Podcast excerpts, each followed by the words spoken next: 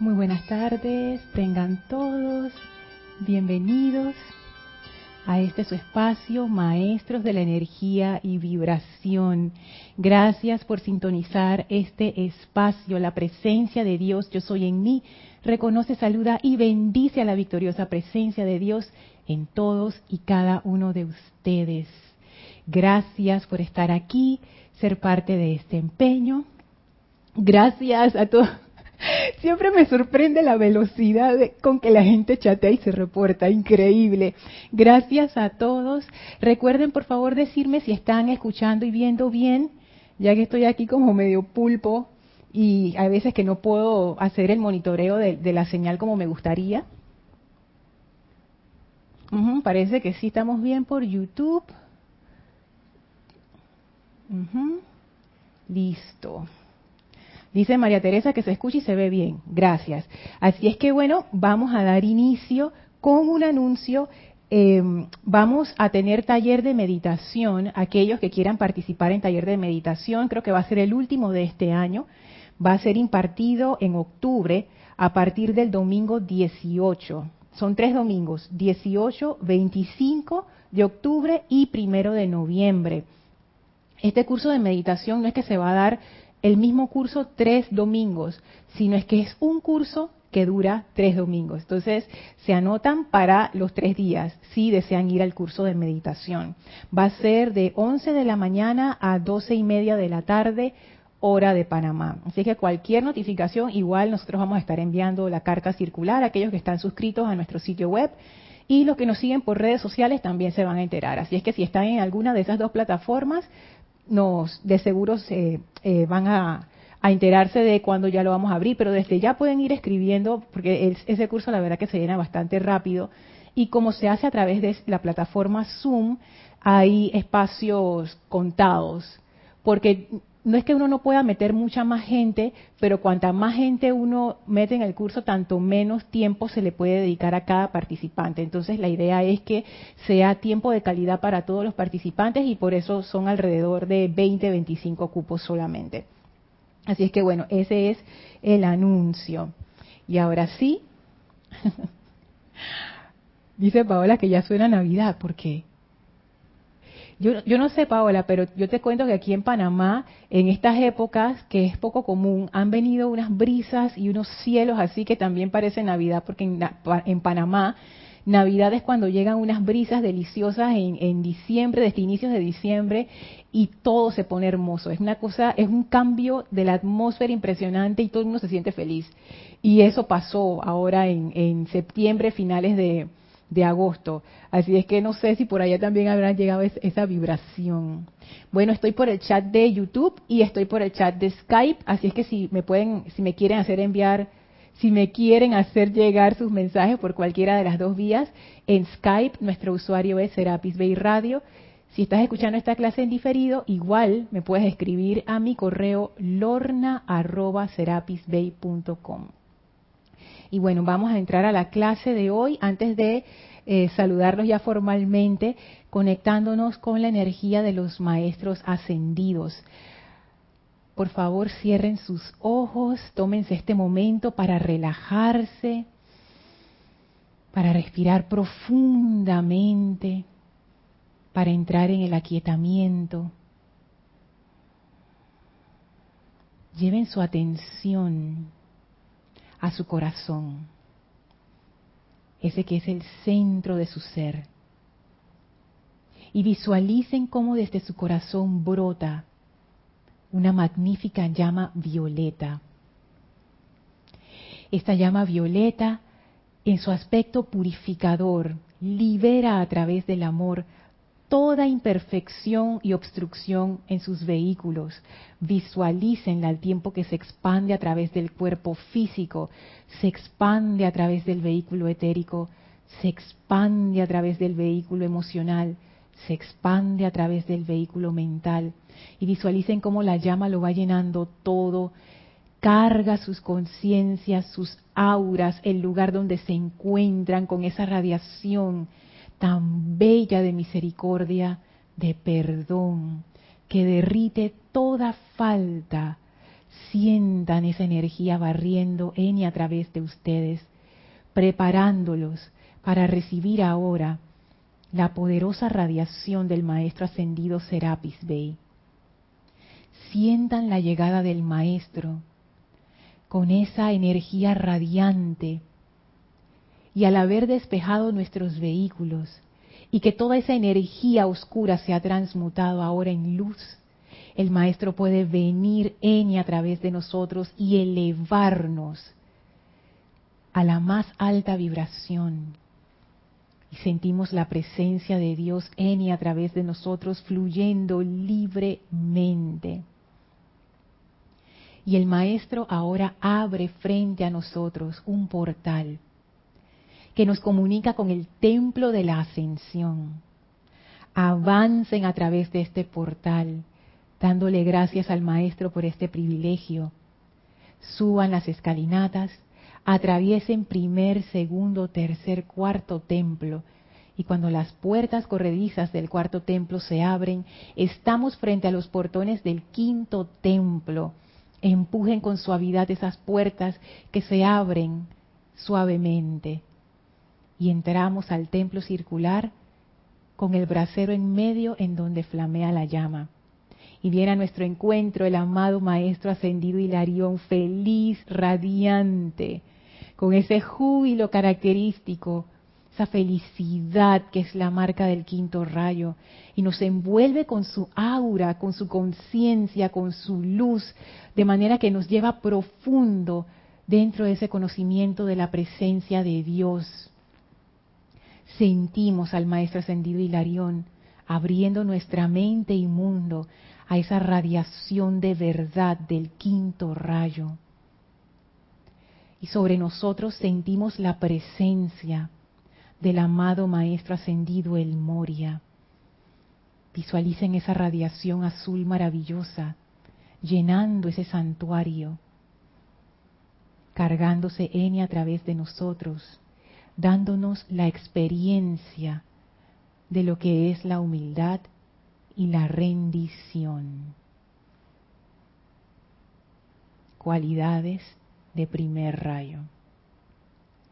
Y nos sentimos como en casa con esta combinación de energías, la verdad y la rendición. Abrimos nuestra conciencia a estos dos maravillosos seres y vamos a permanecer en comunión alegre con ellos y agradecida mientras dura la clase. Tomen ahora una inspiración profunda. Exhalen y abran sus ojos. Nuevamente, para los que se acaban de conectar, bienvenidos a este su espacio, Maestros de la Energía y Vibración. Yo soy Lorna Sánchez, en la sede del Grupo Serapis Bay Panamá, dándoles la bienvenida hoy, viernes 11 de septiembre de 2020. Y paso a saludarlos como se debe. Hola Michael, hasta Costa Rica. Diana hasta Bogotá, bendiciones. Juan Carlos hasta Colombia, bendiciones. Mavis hasta Argentina. Paqui hasta Barcelona. Caridad hasta Miami. Edith de aquí de Panamá. Mi amada Edith, bendiciones. Oli hasta Guadalajara, la bella Oli. María Teresa hasta Veracruz. Saludos a Miguel. José, hola José, hasta Madrid, España. Wow, estás trasnochando, José. Lourdes Galarza hasta Perú, Rolando hasta Chile, Valparaíso, ya empezó la cosa con Valparaíso, son un montón. Iván hasta México, a ver, a ver, Paola hasta Cancún. Gracias a todos los que reportaron que se veía y se escuchaba bien, gracias, gracias. A, nosotros siempre nos ocupa esa parte, que a ustedes les llegue bien la señal porque es muy incómodo cuando uno está escuchando una transmisión y entonces no se escucha bien, uno se ve bien. Ah. Así es que siempre es bueno velar por esas cuestiones. Y nuestro director fundador, y Kira también, ellos son muy cuidadosos en cuanto a lo que nosotros damos, sea comida, sea transmisión, sea una actividad, sea un libro, siempre esa conciencia como de excelencia es, es, bien importante, al servicio, ¿no? No digo excelencia porque uno es lo máximo, sino excelencia porque ese es el, como quien dice, la actitud del estudiante de la luz. Flor hasta Cabo Rojo. Uy, a ver, a ver. Marco Antonio, México. Hello, Marco. Janet hasta Valparaíso, Chile. Mónica Insunza hasta Valparaíso, Chile. Ah, dice Paola, es que dices que será el último del año y acá igual se siente algo parecido en clima. Ay, mira tú. Ah, Paola se refiere al, taller de meditación, sí. Yasmith desde Colombia, bendiciones. Hola Maritza, hasta Arraiján acá en Panamá. Elizabeth Aquino desde Uruguay. Elma Santana, que la luz de Dios que nunca falla. Gracias Elmi, gracias. Saludos a Augusto, que debe estar contigo ahora mismo, que Elmi sale como a esta hora de, laborar y Augusto siempre la va a buscar. Augusto es el, esposo de Elma. Muy amado aquí en Serapis Bay. Es como si fuera del grupo, pero ustedes nunca lo van a ver en, en las pantallas aquí, pero él está presente. Así es que saludos a los dos. Sonia Clark, hasta Estados Unidos, Germán, hasta Estados Unidos también, Valentina hasta Galicia, Ay, dice Michael que ha estado viendo las clases de Jorge que están en el canal. Buenísimas. Y Jorge era muy especial en eso. Cada quien da su, su radiación a su propia manera y la forma que Jorge tenía de dar la enseñanza era, era como muy, o sea, como muy, muy, muy práctica, o sea, que tú la podías aplicar de una vez, no se iba por elucubraciones metafísicas ni nada de eso, él te iba aterrizando la cosa en palabras que uno entendía, con ejemplos que uno entendía. Y eso a mí me gusta bastante. De hecho, yo lo pongo en práctica y todos los instructores lo hacen también porque esa forma de dar la enseñanza yo creo que nos, llegó a todos y, nos ayudó como a salir de, tantas situaciones humanas gracias a que la enseñanza fue transmitida de una manera clara. Así es que ese, ese era el estilo de Jorge y es nuestro estilo también. Benilde hasta Valparaíso, bendiciones Beni, y Marisol hasta Canarias. Saludos y bendiciones, Leticia hasta Estados Unidos. Ay, muy divertidas, por supuesto, porque Jorge tenía, tenía eso. Tú te reías en tus, en tus clases, reías, llorabas, aprendías, hacías introspección, era como todo junto al mismo tiempo. Wow. Bueno, notarán que al inicio invitamos al maestro ascendido el Moria. Porque, gracias Padre por estas cosas, Kira en su clase de este miércoles, miércoles 9 de septiembre, dio una clase que tiene que ver con la necesidad de aquietarse y nosotros vamos a hacer algo similar en esta clase. Y trajo al maestro ascendido el Moria.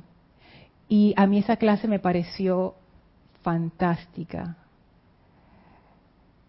Habían tantas cosas, voy a ponerlo de esta manera, yo no hubiera dado esta clase hoy de no haber Kira dado esa clase el miércoles. Así es que los, los entusiasmo, los insto, no sé, a que escuchen la clase de Kira del miércoles, si es que no la han escuchado, porque es, es como, es, es lo que yo les voy a decir hoy pero con la radiación de Kira, que es una radiación sencilla, igual que Jorge, no, te va a poner la cosa por la nube, ni te va a enredar con términos, no, te va a decir las cosas así, sencillamente, claramente. Y ahí, ahí está la cuestión, que estos conceptos de los maestros ascendidos en realidad son tan sencillos, y sin embargo nos cuesta tanto comprenderlos y eso tiene que ver por la forma en que estamos enredados en nuestras mentes, por la forma que, que pensamos que son las cosas. Y hay veces que los maestros nos dicen algo una y otra vez y como que uno no lo capta. Así es que eso fue lo, lo, que me hizo como ver la clase de Kira y vi más claramente eso que en la clase anterior como que no les pude acabar de traer, creo que hoy queda más claro. Y la clase de hoy se llama aquietamiento e impersonalidad, porque van juntas, van juntas, que es algo que yo no había hecho el amarre hasta el miércoles por lo menos no de la manera en que Kira lo puso.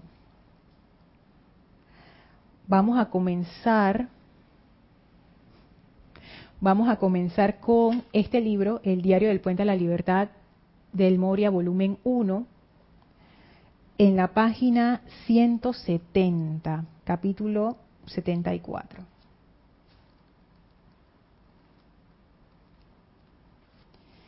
donde dice la, la necesidad de aquietarse.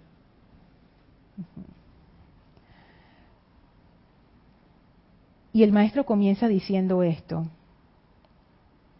El sometimiento del ser humano a las demandas y apetitos de sus cuerpos inferiores y su casi hipnótica certeza de que sus demandas soplos y apetitos son apremios de la presencia interna, retrasan su contacto con esa presencia y su reconocimiento correcto e imparcial de las indicaciones que de ella vienen. Y en este párrafo hay tanto. El maestro comienza hablando del sometimiento. ¿Qué palabra de todas las palabras que pudo haber escogido el maestro, sometimiento. Cuando tú te sometes a algo, ¿cómo te sientes? Sometimiento es esclavitud, sometimiento es obligación. Y también sometimiento es que uno no tiene fuerza para hacerle frente a eso que te está sometiendo. Puede ser una situación, puede ser una persona, puede ser, puede ser tantas cosas. Y el sometimiento realmente es una actitud interna en respuesta a algo externo que tú sientes que no puedes superar. Es una actitud de, esclavitud realmente. Pero lo que quiero decir con esta actitud es que la actitud emana de ti, o sea, tú te sometes a esta condición. Uno pudiera decir, no, pero Lorna, hay situaciones en donde otras personas, por ejemplo, someten a otras. Ponte que yo tengo las armas, yo tengo el poder militar, yo tengo ese tipo de, de poder así, tú sabes, ¿no? Y yo te obligo y te someto a que tú hagas lo que yo quiero. Eso puede pasar.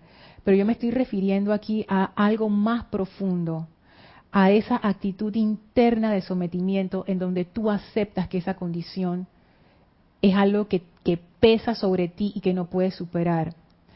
Si bien es cierto que hay veces en que uno queda debajo de situaciones difíciles, la actitud interna de sometimiento es una escogencia interna. Inconsciente muchas veces, la mayoría pienso yo, pero es una actitud interna.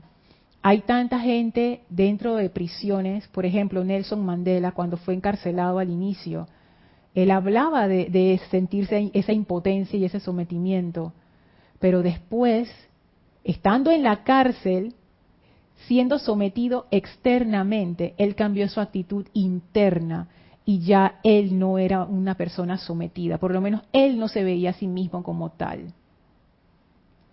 Gandhi pudo haber sentido lo mismo. Al inicio verse sometido por lo que era el racismo en, Sudáfrica, porque él empezó su campaña en Sudáfrica y después fue que él viajó a India y después sentirse sometido por el imperio.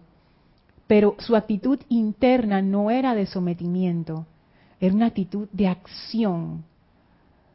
Cuando uno actúa de una actitud de sometimiento, uno no está viendo las oportunidades, uno no aprovecha esas oportunidades porque te sientes sin poder.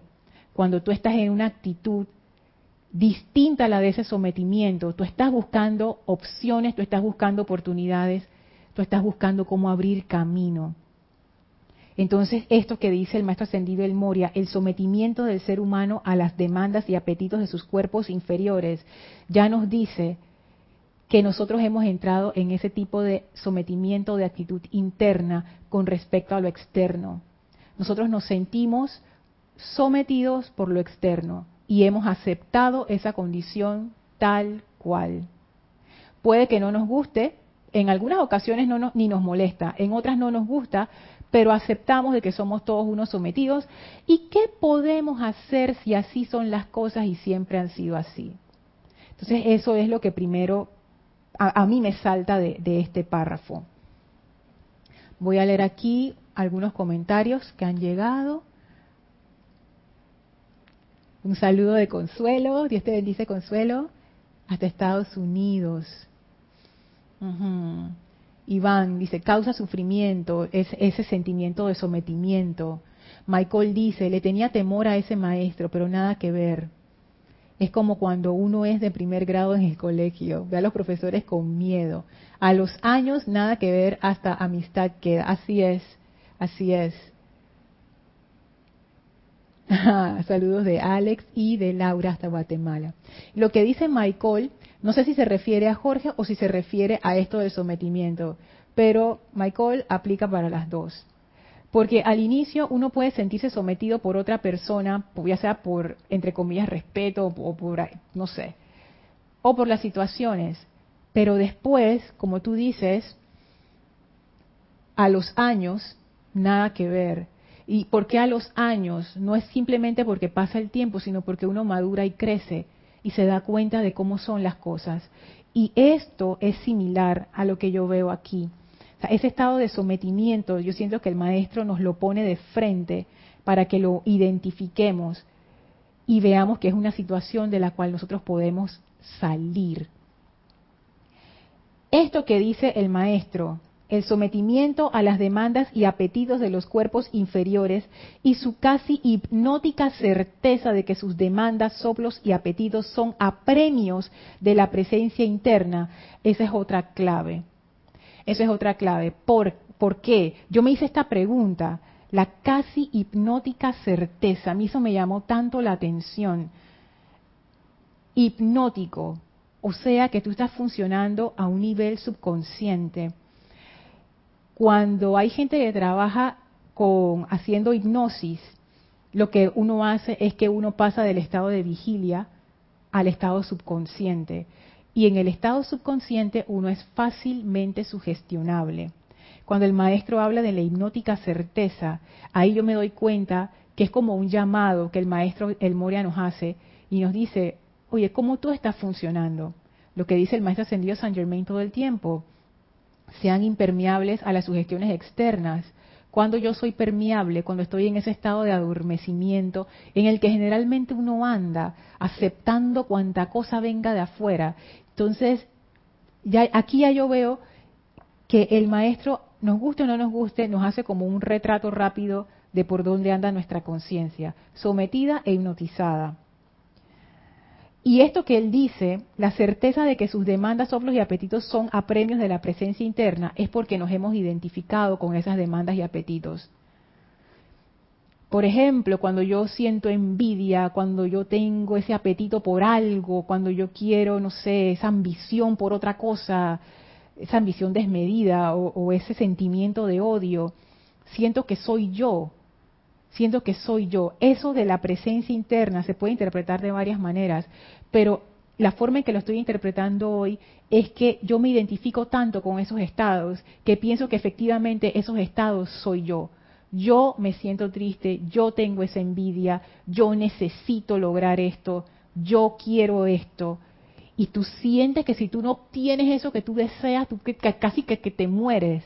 Por ejemplo, cuando alguien está discutiendo contigo y tú quieres tener la razón, ese sentimiento, esa patada emocional que uno siente aquí en la boca del estómago, eso es esto, la hipnótica certeza de que mis demandas, mis apetitos, soy yo, esa presencia interna, porque pienso que eso soy yo. Entonces, ah, el maestro así como que pintó con unos brochazos rápidos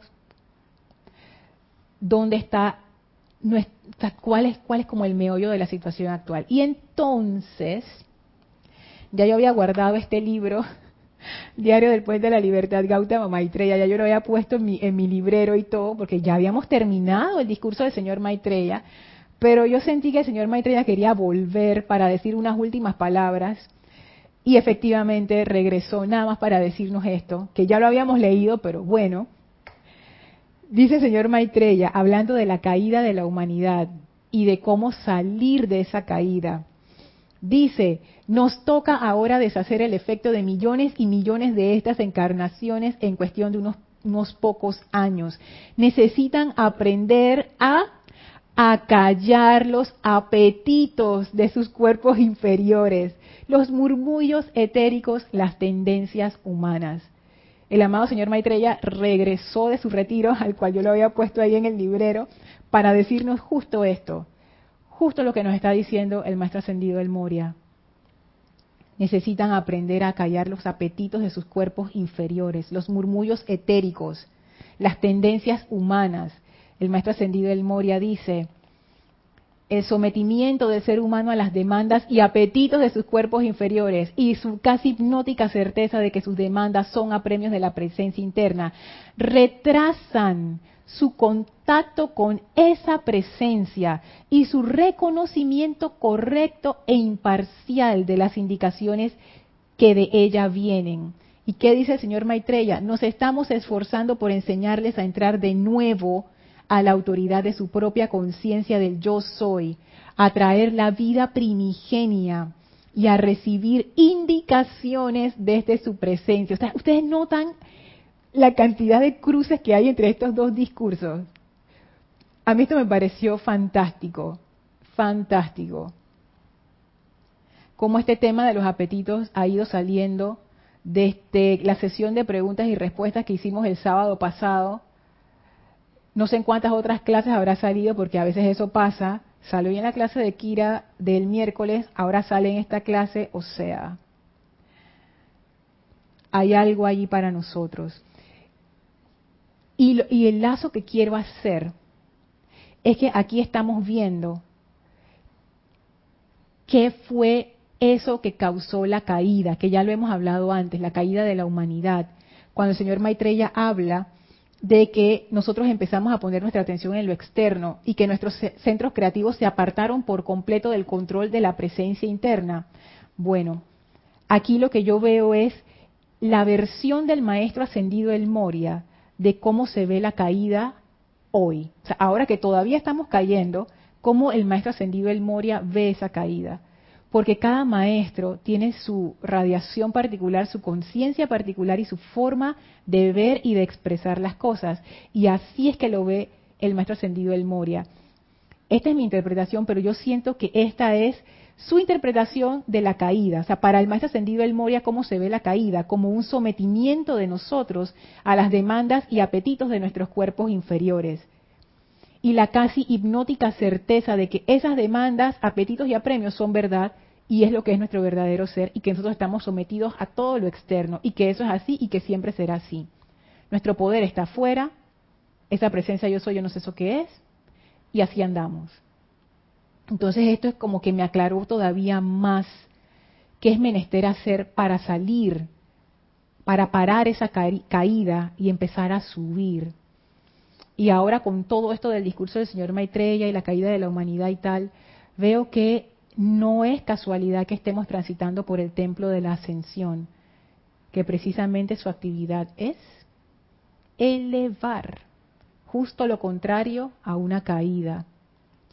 Una de las de las de los focos como de, de los empeños o de las especialidades del templo de la ascensión, eso, es la purificación de los vehículos inferiores.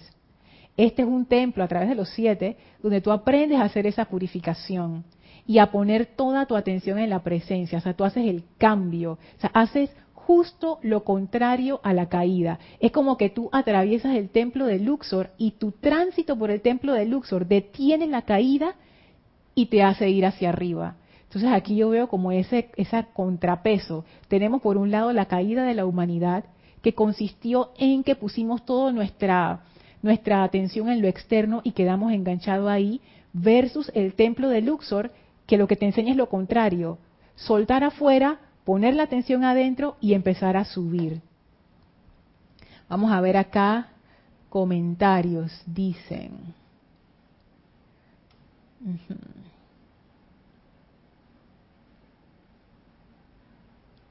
Dice Luz Olivia, someterse es también soltarse. Bueno, ahí, Luz Olivia, necesito que me aclares qué, quieres decir por, por soltarse. si tú lo estás viendo como que someterse es una rendición. Y fíjate que yo lo estoy viendo de una manera diferente. Yo veo que en el sometimiento hay un elemento a la fuerza. La rendición es algo voluntario. Puede que sea como un juego de palabras, pero estoy, estoy utilizando esas dos palabras para representar estos conceptos. No es que sometimiento sea o no sea, sino que en esta clase le estoy dando ese enfoque. Pero gracias por traer ese comentario, porque pueden haber otras personas que también interpreten sometimiento como rendición, pero en esta clase no lo estamos interpretando así. Ah, Michael se refería al maestro ascendido, el Moria. No, ese, ese maestro es lo máximo. El maestro ascendido, el Moria, es lo máximo. Es un maestro lleno, de amor, pero lleno, lleno, lleno de amor. Yo amo ese maestro, en serio. Diana dice, el sometimiento es como estar obligado, eh, obligado a, como que el libre albedrío parece que desaparece. Me gusta cómo lo pones, Diana, parece que desaparece. Y eso es muy, muy, siento yo que es muy propio del sometimiento. Y digo, yo hablo de esto porque yo también me he sentido sometida por las circunstancias y a veces me siento sometida por las circunstancias. Yo no estoy hablando desde un punto de vista de que haya lo sometido. Yo he pasado y paso por eso, hombre. No, no estoy hablando allá a lo lejos, sino aquí cerca. Por eso es que lo digo con tanta vehemencia. Es cierto, parece que tu libre albedrío se fue. Parece. Y esa es la ilusión esa es la ilusión que te da el sometimiento, que tú no puedes hacer nada. Y fíjate cómo se relaciona eso con el primer rayo. El primer rayo es el rayo de poder. Pero no es ese de que poder humano y que está mandando gente, no.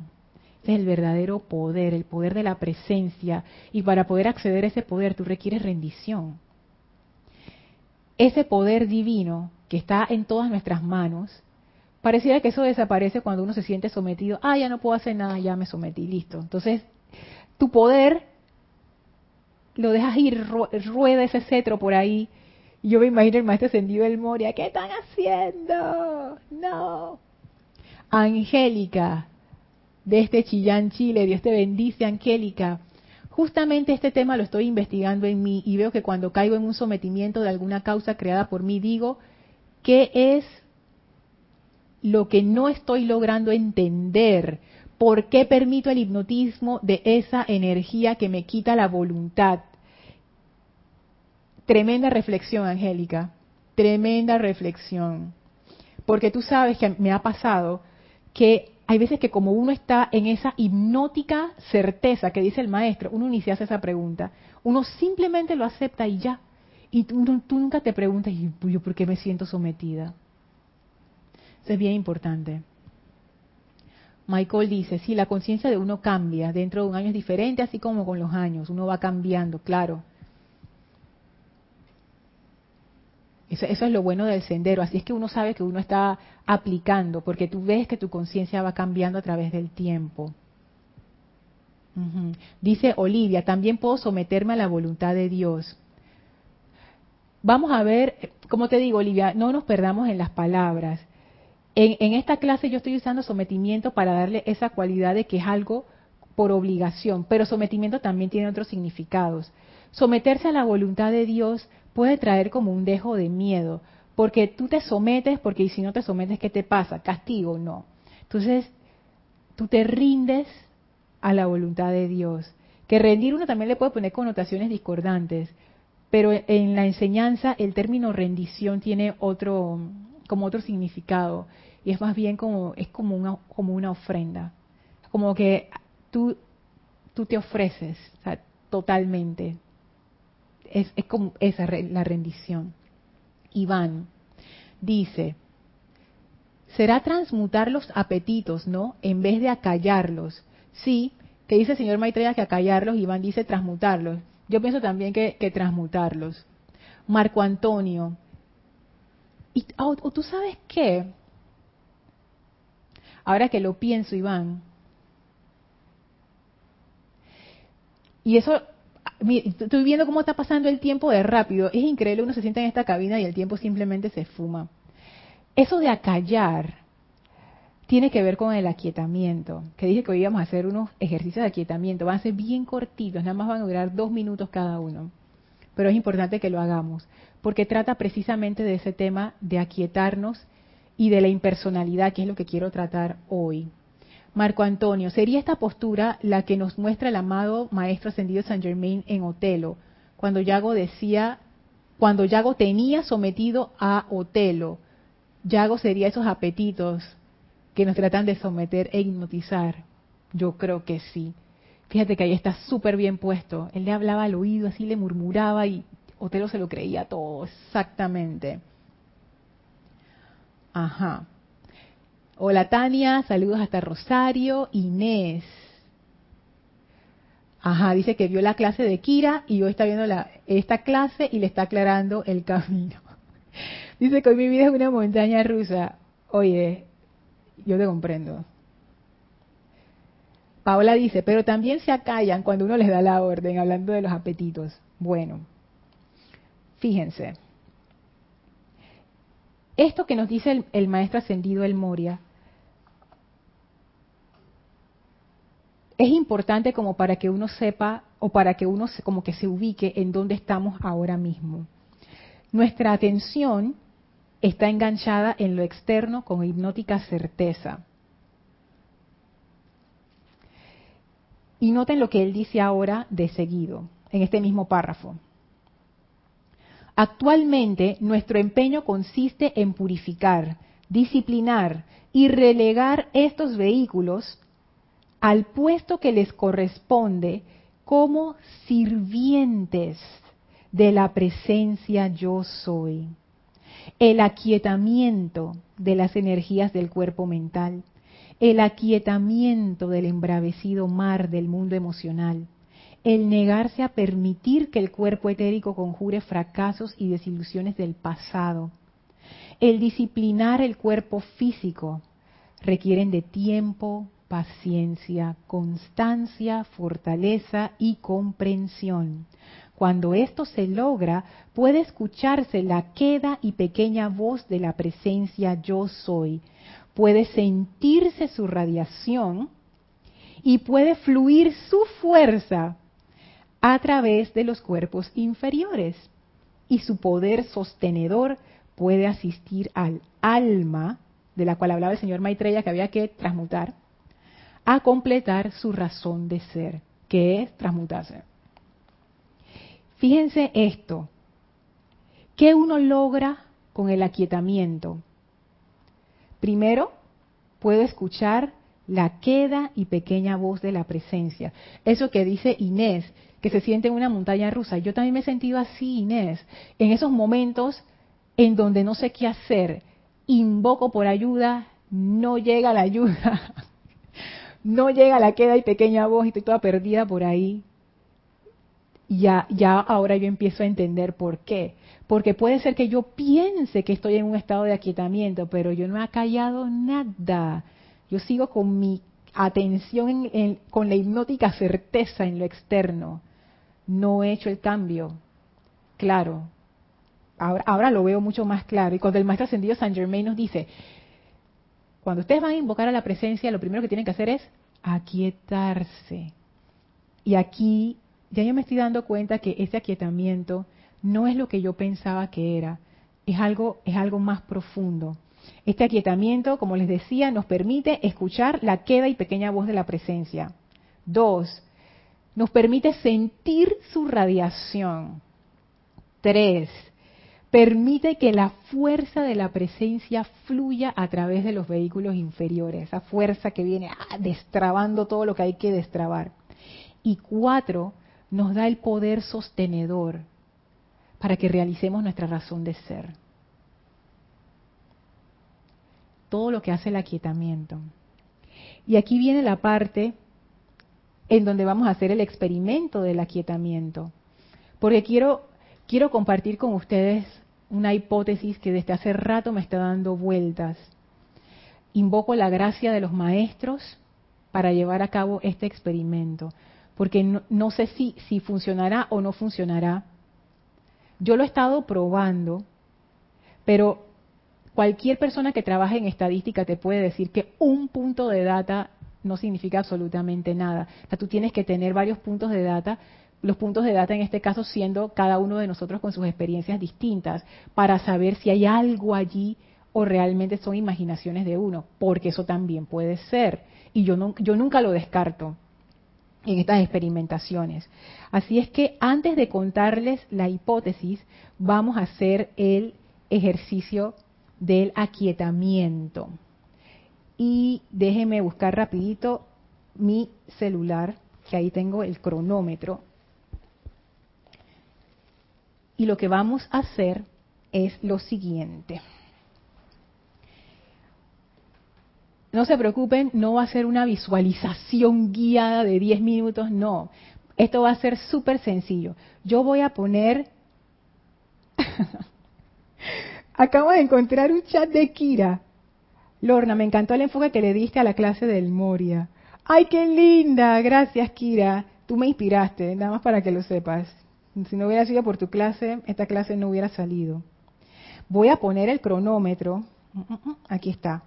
Y lo que vamos a hacer es lo siguiente, vamos a hacer dos mini ejercicios de aquietamiento. El primer ejercicio de aquietamiento va a ser bien sencillo. Doquiera que ustedes se encuentren, pónganse cómodos, cierren sus ojos y aquietense como ustedes lo hacen normalmente. Si nunca lo han hecho, háganlo como les salga. Y lo que voy a hacer es que yo voy a contar el tiempo y voy a poner el tiempo en dos minutos. Dos minutos es cortito, pero es suficiente tiempo para que uno explore. Así es que bueno, los invito a... Ah, déjenme ver este comentario de consuelo aquí, Lorna. La rendición a Dios es cuando decimos a conciencia que sea tu voluntad, Padre, y no la mía.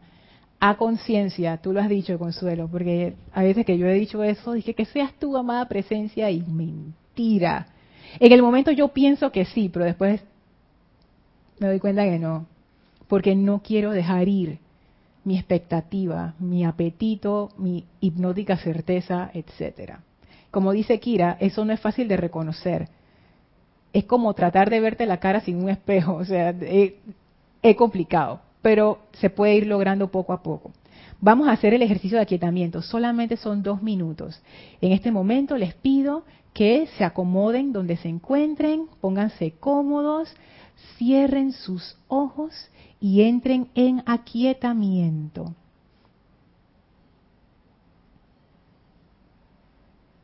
Voy a contar el tiempo, a los dos minutos yo les aviso, voy a poner aquí una musiquita bonita mientras tanto.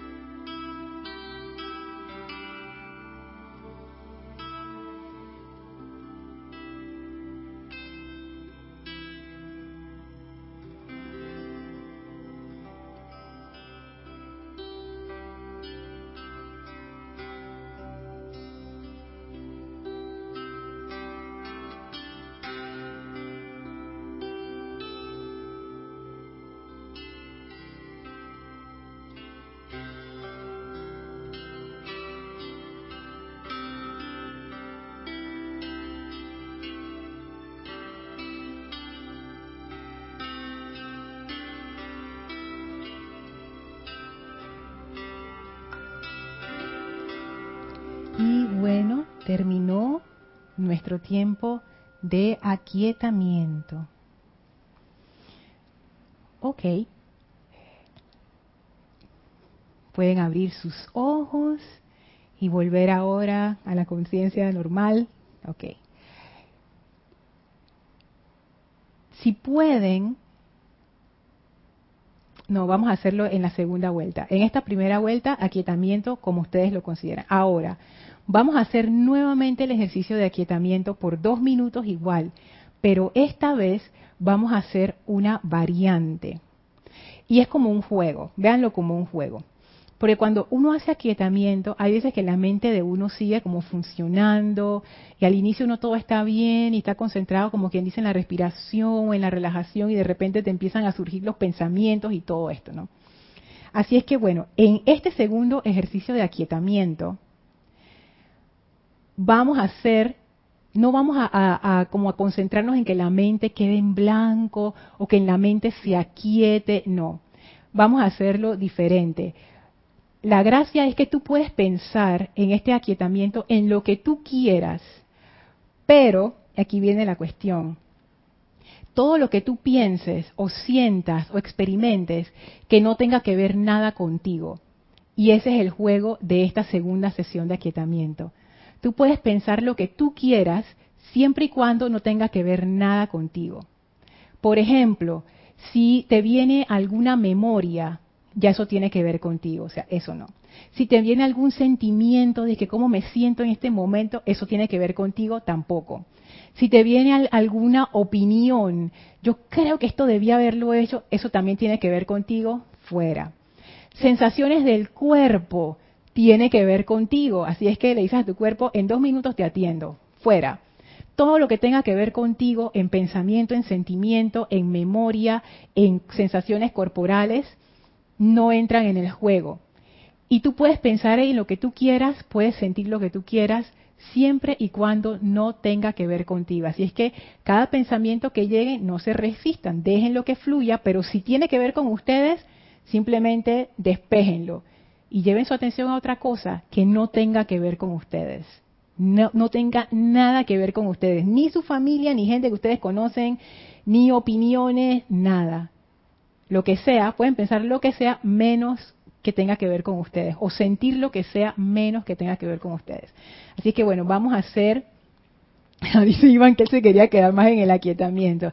Es que claro, llevamos unas vidas tan agitadas, Iván, que son raros los momentos de aquietamiento consciente que uno tiene. Ya, y cuando uno entra en ellos, ya uno no se quiere ir. Mira qué tan falto está el cuerpo de aquietamiento. Así es que bueno, vamos a hacer esta este segunda vuelta de aquietamiento, igual dos minutos, ya saben las reglas del juego. Y comenzamos ahora, cierren sus ojos, relájense y entren en aquietamiento.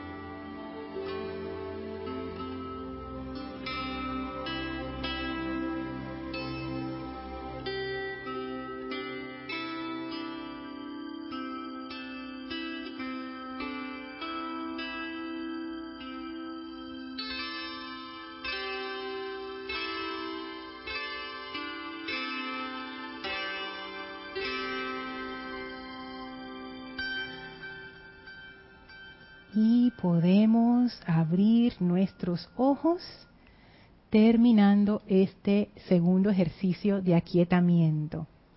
Y ahora sí, los invito a que por favor me escriban por chat en cuál de los dos ejercicios de aquietamiento hubo más aquietamiento, en el primero o en el segundo. Así rapidito por chat, nada más quiero como tener una idea de cómo les fue. Si hubo más aquietamiento en el primer ejercicio o si hubo más aquietamiento en el segundo ejercicio.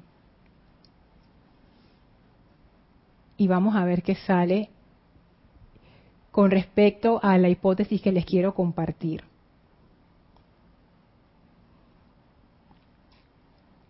A ver, dice, Michael dice que en el segundo, Diana en el segundo, Iván en el primero, Luz Olivia en el segundo, Flor en el primero, Gesmir, hola Gesmir, en el segundo, Inés en el segundo, Elizabeth en el segundo, Juan Carlos Plaza en el segundo.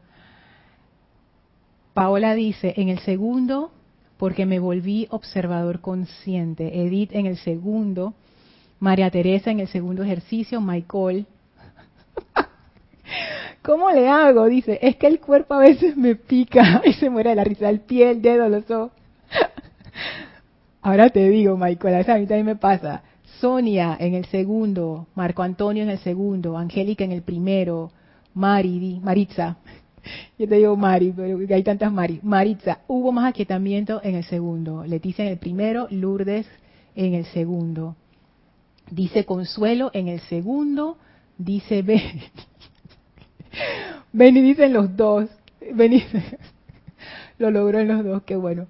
Marisol dice que en el primero, Valentina dice que los dos igual, sacó Benilde, Fabiana en el segundo, Janet en el primero, me aquieté con los ladridos de mi perro, en el segundo aquietamiento total. Ay, oye, Víctor Pinilla en el primero, Lourdes Galarza dice que también en el primero, Rolando dice que en el segundo, Marisol agrega que en el primero no estaba pendiente de los pensamientos. Ok.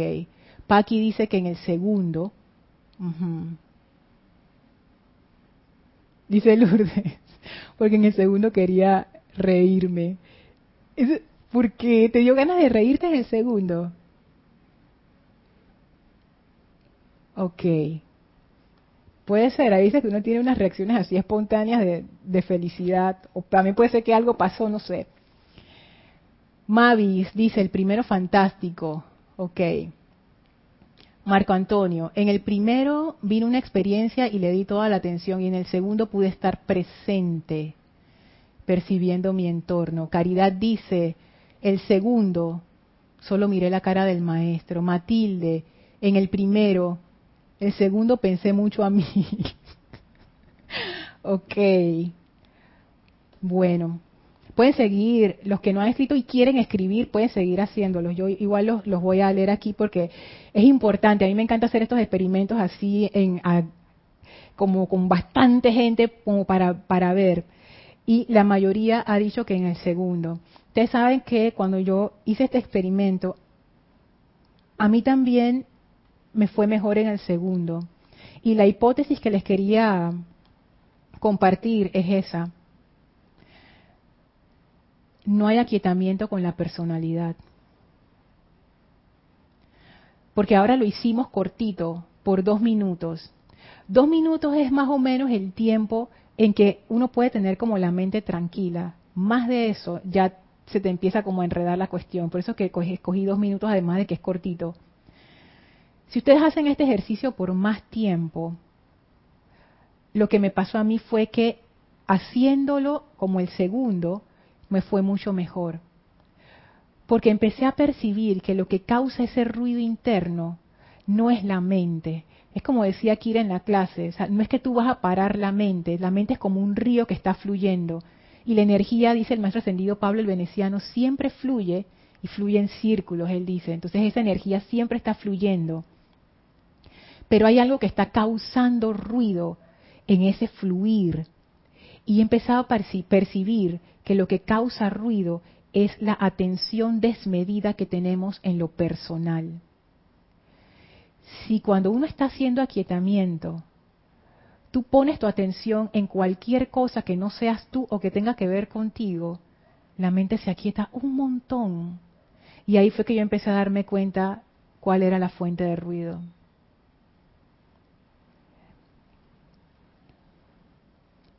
Para entrar en aquietamiento, la hipótesis es que uno necesita salir de lo personal y pasar al otro lado, que es lo impersonal. Y para describir lo impersonal, a mí me gustó mucho cómo Kira lo hizo cuando habló acerca de la humildad, porque yo creo que la humildad nos da una medida o como una, una prueba, así, un sabor de lo que es la impersonalidad. Porque en la humildad tú no estás pensando en ti. tú no eres el sujeto de la acción. Tu atención está puesta en el momento presente. Que lo dijo Marco Antonio, también lo dijo Paola. Te conviertes en el observador. Porque eso es lo que ocurre cuando la mente se aquieta. Tú de repente es como si te despertaras. Es como si te despertaras dentro de un sueño. Esa, esa es la sensación como que tú estás en este estado así, como decía el maestro sentido del Mori, así como hipnótico, como ese, ese de pensamientos, no sé qué. Y cuando la mente se empieza a callar, es como si tú te despertaras y te das cuenta que estás presente. Es, por lo menos cuando a mí me ha pasado, yo le he sentido hasta como una sensación física, como que, mmm, y tú te ubicas en el presente. Todavía no lo puedo sostener, de repente son instantes, pero eso es un comienzo y te da como una muestra de ese otro lado, de esa otra dimensión que no es la dimensión de lo personal. Vamos a ver acá. Dice Mari, es cierto. Iván, excelente. Diana dice, exacto, te despiertas. Dice Caridad, yo al pasar cinco minutos siento que soy un péndulo de un lado a otro. Ah, es, lo que te digo, o sea, dos minutos tú puedes sostener bastante bien un aquietamiento, pero más de eso, ya es como que la avalancha de pensamiento te empieza a caer encima. Inténtalo, caridad, haciendo este juego. Tómalo como un juego. Tú puedes pensar lo que quieras, siempre y cuando no tenga que ver contigo. Y para la que decía acerca de la picazón, déjame ver hacia arriba quién era, quién era. Mm, Ajá, Michael. Michael, yo estoy pensando que tú eres una dama. Si no eres una dama, avísame porque yo estoy hablando como si fueras una dama. Y ni siquiera sé si estoy diciendo tu nombre bien. ¿Es Michael o Michael? Lo siento, perdón, invoco la ley del perdón por cualquier imprudencia. ¿Qué hacer cuando te pican? Una cosa que tú puedes hacer perfectamente bien es rascarte. Pero esto tiene una gran enseñanza y, es como una analogía pequeñita de lo que son nuestras vidas. Te lo digo porque yo me he puesto a reflexionar sobre esto. Estás meditando o estás aquietando, te vamos a decir lo más simple, te estás aquietando y de repente te pica el pie, te pica la rodilla, te pica la cara. A mí siempre me anda picando la cara. Si yo me rasco, ay, ya qué bien me siento. Al ratito, adivina qué pasa, me pica otra cosa y después me rasco y qué pasa, me pica otra cosa. Entonces ahí tú te das cuenta, esos apetitos de los cuales habla el maestro ascendido del Moria, no paran. Y siempre hay uno nuevo. Yo también he hecho el otro experimento. Y el otro experimento es, yo voy a ver qué pasa si no me rasco. Y tiene que ver con esto que hicimos en el juego, donde yo estoy poniendo mi atención. Si yo quito mi atención de esa picazón y la pongo en otra cosa, se va. Es más, hay veces que otro pensamiento capta mi atención, se me olvida la picazón y después cuando vuelvo en mí, es que, ay, ya la me fui con este otro pensamiento y regreso al momento presente, me doy cuenta que ya la picazón no está y ni me di cuenta cuando se fue.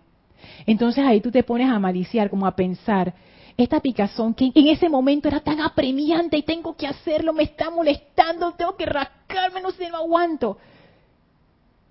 ¿Era realmente así? Porque si hubiera sido así, al poner tu atención en otra cosa no se hubiera ido. Entonces era realmente importante. La respuesta es no. Es transitorio. No te va a pasar nada si no te rascas. Ahí hay una gran enseñanza, Michael. Así que trátalo, inténtalo para ver cómo te va y mira qué puedes aprender de eso.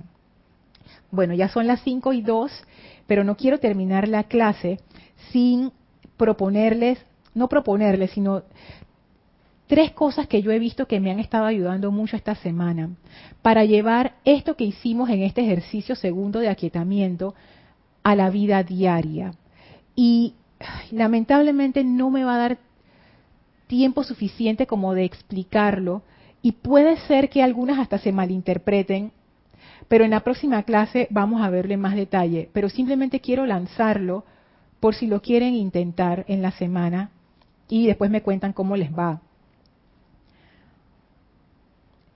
Si nosotros tenemos este enfoque desmedido en lo personal, eso es lo que impide lo que dice aquí el maestro ascendido El Moria, que no nos podamos aquietar y por ende no podemos escuchar la voz de la presencia, no podemos sentir su radiación, no podemos sentir el fluir de su fuerza a través de nuestros vehículos y no tenemos poder sostenedor. O sea, comenzamos y no, y no terminamos, nos caemos, nos sentimos desanimados.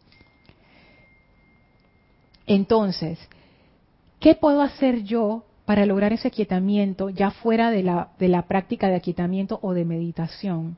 Puedo hacer lo mismo.